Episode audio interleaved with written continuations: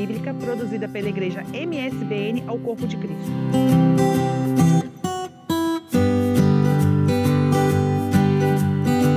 Paz do Senhor, igreja. Amém. Quero agradecer a oportunidade né, que, foi, que me foi dada pelo pastor de estar falando um pouquinho sobre privilégio, né? Para nós é um privilégio ser mãe. Para a mulher é o melhor, é o maior privilégio que Deus nos deu, um privilégio único. E eu estava ali em casa outro dia pensando é, como o amor de uma mãe é semelhante ao amor de Deus. Quando eu olho para os meus filhos, eu penso, não há nada que eles possam fazer que eu os ame mais do que eu amo. E não há nada que, eu, que eles possam fazer de mal que vai deixar que eu vou deixar de amá-los. Vou me entristecer, vou me decepcionar, mas eu nunca vou deixar de amar os meus filhos. Essa é a verdade. É um amor semelhante ao amor de Deus. Não é verdade? E eu prometo que vou ser rápida. O pastor me falou sobre a jornada de ser mãe. A jornada de ser mãe, ela começa lá no nosso ventre, quando a gente já quando a gente recebe a notícia que estamos grávidas. Ali a gente é movido de uma de uma felicidade tão grande, de um amor tão maravilhoso, mas também de uma preocupação e de uma proteção. Que ali a gente já começa a pensar em proteger a nossa barriga, não é? Para não bater em lado nenhum, e proteger o nosso bebê, e a pensar como é que ele vai nascer, e orar para que ele nasça bem, porque ali, naquele momento, é, o sexo do bebê é o que menos importa, porque a gente já ama, independente de se é menino, se é menina, nós já o amamos incondicionalmente. E vem a preocupação com o parto, logo a seguir, o nascimento também, né? Que aí já entra naquela palavra que a Ana Luísa leu.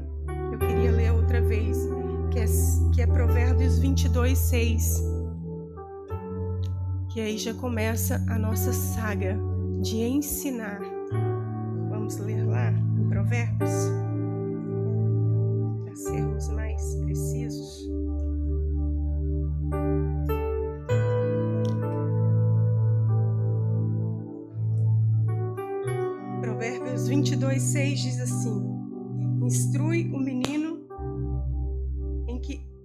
caminho em que deve andar, e até quando envelhecer, não se desviará dele. Essa palavra, no caminho, faz toda a diferença, porque para a gente ensinar no caminho, nós precisamos estar no caminho, porque nós somos referência para os nossos filhos. E a melhor forma de ensinarmos os nossos filhos, aliás, não há outra forma a não ser com o exemplo, porque é em casa que nós ensinamos todos os processos dos nossos filhos, né? Nós, nós temos a parte que é ensinar a andar, ensinar a falar, ensinar a escrever, ensinar nossos filhos, já vem dessa parte do ensinamento. Mas vem o outro ensinamento, que é esse, essa jornada de ensinar no caminho, no caminho do Senhor. E a irmã Ana Luísa falou sobre no caminho ensinar os nossos filhos, para que quando eles for velho, ele não desviará dele. E eu diria que se nós ensinamos no caminho, mesmo quando eles estão velhos ou quando eles crescem, às vezes saem do caminho, eles voltam. Por quê? Por causa do princípio que nós ensinamos em casa. Isso é muito importante. Eu sou mais de prática. Eu, quando me casei, logo a seguir, já três meses a seguir, eu engravidei. Aceitei a Jesus no início do meu casamento. E foi a época que eu tirei para ler a palavra do Senhor. não conhecia nada de Deus, então naquele momento eu comecei a buscar o Senhor e a minha preocupação era só essa. Todos os dias a minha oração era a mesma: Deus, me ensina a educar os meus filhos, a ensiná-los no teu caminho. E tem sido assim dia após dia, né? Como eu não tive exemplos de pai ou de mãe, então eu quis fazer a diferença na vida dos meus filhos. Então quando eu olho para eles hoje e vejo filhos abençoados, filhos bem-sucedidos, né? O Isaac agora casado no Brasil. Eu, olha, eu sou grata a Deus por tudo que Deus me deu e por tudo, pela, pelo privilégio de ter conseguido ser mãe. Amém?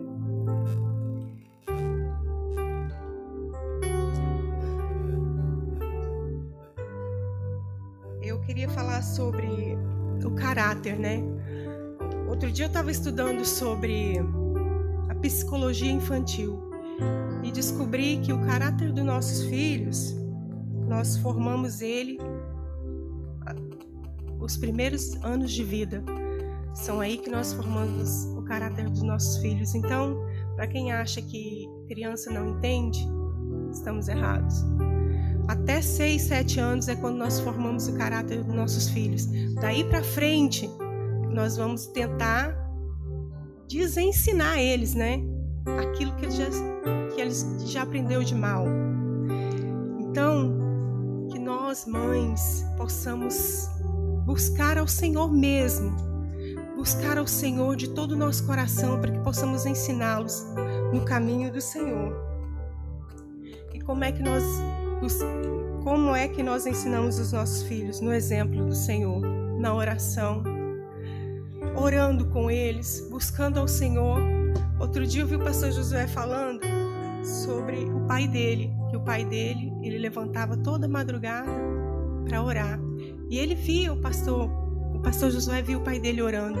E ele seguiu esse exemplo. Então, o exemplo a ser seguido como mãe. Orar, orar na nossa casa, ministrar a palavra do Senhor para os nossos filhos. Eu estava ali sentada e pensando em duas mães da Bíblia que para falar delas, né? Foi Maria, a mãe de Jesus, e Isabel, mãe de João Batista. Duas mulheres que tiveram uma visita do anjo, né, que receberam seus filhos como promessa e também que, cumpriram. Os dois cumpriram o propósito, mas os dois também morreram. E eu estava pensando na história de Maria, como que deve ser difícil para Maria. Ela saber que o filho dela veio e ela ter que ensinar ele todo aquele caminho e ele morreu no final. E ela ali na cruz chorando, será que ela não sabia? Sabia, mas era mãe. E eu imagino quanto deve ter sido difícil para ela. Eu eu estava ali e comecei a pensar que quando quando eu tive o Isaac e a Isabela. E depois, logo a seguir, a minha, minha irmã morreu e eu recebi de brinde minha sobrinha com 15 anos, que já tinha um filho de um aninho. E aí, você pensa, cada filho, cada um deles com uma personalidade diferente. O difícil, acho que a pior coisa que você pode dizer para uma mãe é tentar ensinar ela a educar os seus filhos porque a cada um filho tem uma personalidade diferente, a cada um a gente tem uma correção diferente para cada um. Então não tem como eu dizer para Jéssica, Jéssica, você tem que ensinar o seu filho assim, não. Ela no seu tempo pede a direção do Senhor. Ela ao seu tempo ela vai pedir direção ao Senhor cada dia para ensinar o Theo o caminho certo, né? E primeira parte eu falei, os nossos filhos, o primeiro o primeiro contato que ele tem com Deus é através de nós. Como é que nós temos ensinado os nossos filhos? Qual o contato de Deus, nosso com Deus para os nossos filhos? Através da oração, através do exemplo, através da fidelidade ao nosso Deus. E aí vem aquela parte, como, como eu lendo a história de Jesus, pensando, com 13 anos, ele já foi apresentado ao templo e ali ele já começa, né, a caminhar, ver na palavra e tudo. E aí eu pensando, é nessa altura que nós também que nós também temos a oportunidade de ensinar os nossos adolescentes, não é? a se voltar para Deus, porque antes você no início você ensina o seu filho a chegar a Deus e agora nessa fase você ensina a transferência de responsabilidade, porque até aqui você foi responsável por ele, aí daqui para frente você vai transferindo a responsabilidade dele e Deus. Como é que nós fazemos isso? Colocando o temor do Senhor no coração dos nossos filhos. A palavra do Senhor diz que o temor do Senhor é princípio de toda sabedoria. Então nós temos que colocar isso na mente, no coração dos nossos filhos. E aí quando ele vem até aqui, eu, eu acho interessante porque os meus filhos, pelo menos eles são assim, mamãe ora por isso, mamãe ora por aquilo. Eles têm confiança na, na oração. E o seu filho também, ele tem que ter confiança na oração, na sua oração, mãezinha. Não é? Na sua oração e saber que quando você ora, Deus responde, Deus trabalha, mas chega aí na adolescência é a hora de transferir a responsabilidade. Quando ele chegar para você e começar a dizer, mãe, ora por isso, aí diz, vamos orar juntos? Vamos orar? E Deus vai fazer. Aí você vai ensinando a ele a ter responsabilidade, ter temor do Senhor. Amém?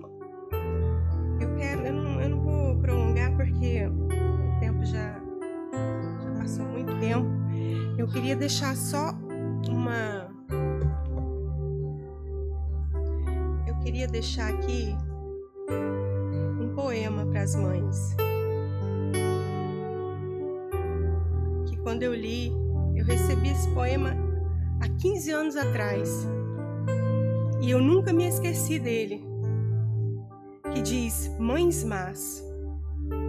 Um dia, quando os meus filhos foram crescidos o suficiente para entender a lógica que, os, que motiva os pais e as mães, eu hei de dizer-lhes: Eu os amei o suficiente para ter perguntado aonde vão, com quem vão e a que horas regressarão. Eu os amei o suficiente para não ter ficado em silêncio, em fazer vocês saberem que aquele novo amigo não era boa companhia. Eu os amei o suficiente para os fazer pagar as balas que tiraram do supermercado. Eu os revesti e as, e as revistas dos jornaleiros. Eu ia os fazer dizer ao dono: Nós pegamos isso ontem e queríamos pagar. Eu os amei o suficiente para ter ficado em pé junto a vocês duas horas enquanto limpavam seu quarto, tarefa que eu teria feito em 15 minutos.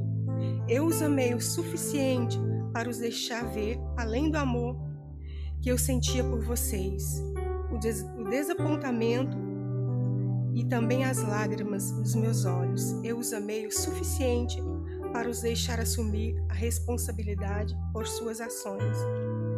Mesmo quando as penalidades eram tão duras que me partiam o coração, mais do que tudo, eu os amei o suficiente para dizer-lhes não, quando eu sabia que vocês poderiam me odiar, me odiar por isso. E em momentos até me odiaram. Essa eram as mais difíceis batalhas de todas. Estou contente porque venci, porque no final vocês venceram também. E em qualquer dia, quando os meus netos forem crescidos, o suficiente para entender a lógica que motiva os pais e as mães quando, lhe, quando eles lhe perguntarem se sua mãe era má, meus filhos vão lhe dizer: sim, nossa mãe era má, era a mãe mais má do mundo. Todas as crianças comiam doce no café e nós tínhamos que comer cereais, ovos e torradas. As, todas as crianças bebiam refrigerante e comiam batata frita e sorvete no almoço. E nós tínhamos que comer arroz, feijão, carne, legumes e frutas. E ela nos obrigava a jantar à mesa, bem diferente das outras mães, que deixavam seus filhos comer em frente à televisão. Ela insistia em saber onde estávamos a toda hora tocava nosso celular de madrugada, fuçava nos nossos e-mails. Mamãe tinha que saber quem era o nosso amigo e o que nos fazíamos com ele. Insistia que lhe dissessem que íamos sair, mesmo se demorássemos apenas uma hora ou menos. Nós tínhamos vergonha de admitir, mas ela violava as leis. Violava as leis do, do trabalho infantil. Nós tínhamos que tirar a louça da mesa, arrumar nossas bagunças, esvaziar o lixo e fazer todo esse tipo de trabalho que achávamos cruéis. Eu acho que ela nem dormia à noite, pensando em coisas parecidas para nos mandar fazer. Ela insistia sempre conosco para que disséssemos sempre a verdade e apenas a verdade. E quando éramos adolescentes, ela conseguia até ler os nossos pensamentos. Nossa vida era mesmo chata. Ela não deixava nossos amigos tocarem a buzina para que saíssemos. Tinha que subir, bater a porta para que ela os conhecesse, enquanto todos podiam voltar tarde. Com 12 anos, tínhamos que esperar até os 16 para chegar um pouco mais tarde. E aquela chata levantava para saber se a festa foi boa, só para ver como estávamos quando voltávamos. Por causa de nossa mãe, nós perdemos imensas experiências na adolescência. Nenhum de nós estivemos envolvidos em drogas, em roubos, em atos de vandalismo, em violação de prioridade, nem fomos presos por qualquer crime. Foi tudo por causa dela. Agora que já somos adultos, honestos, educados, estamos, estamos a fazer o nosso melhor para sermos pais maus, como a minha mãe foi. Eu acho que esse é um dos males do mundo. Não há suficiente mães más. Amém?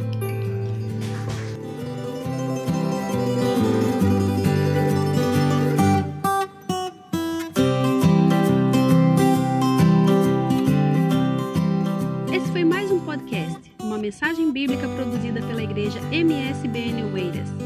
Siga-nos nas redes sociais, Facebook e Instagram.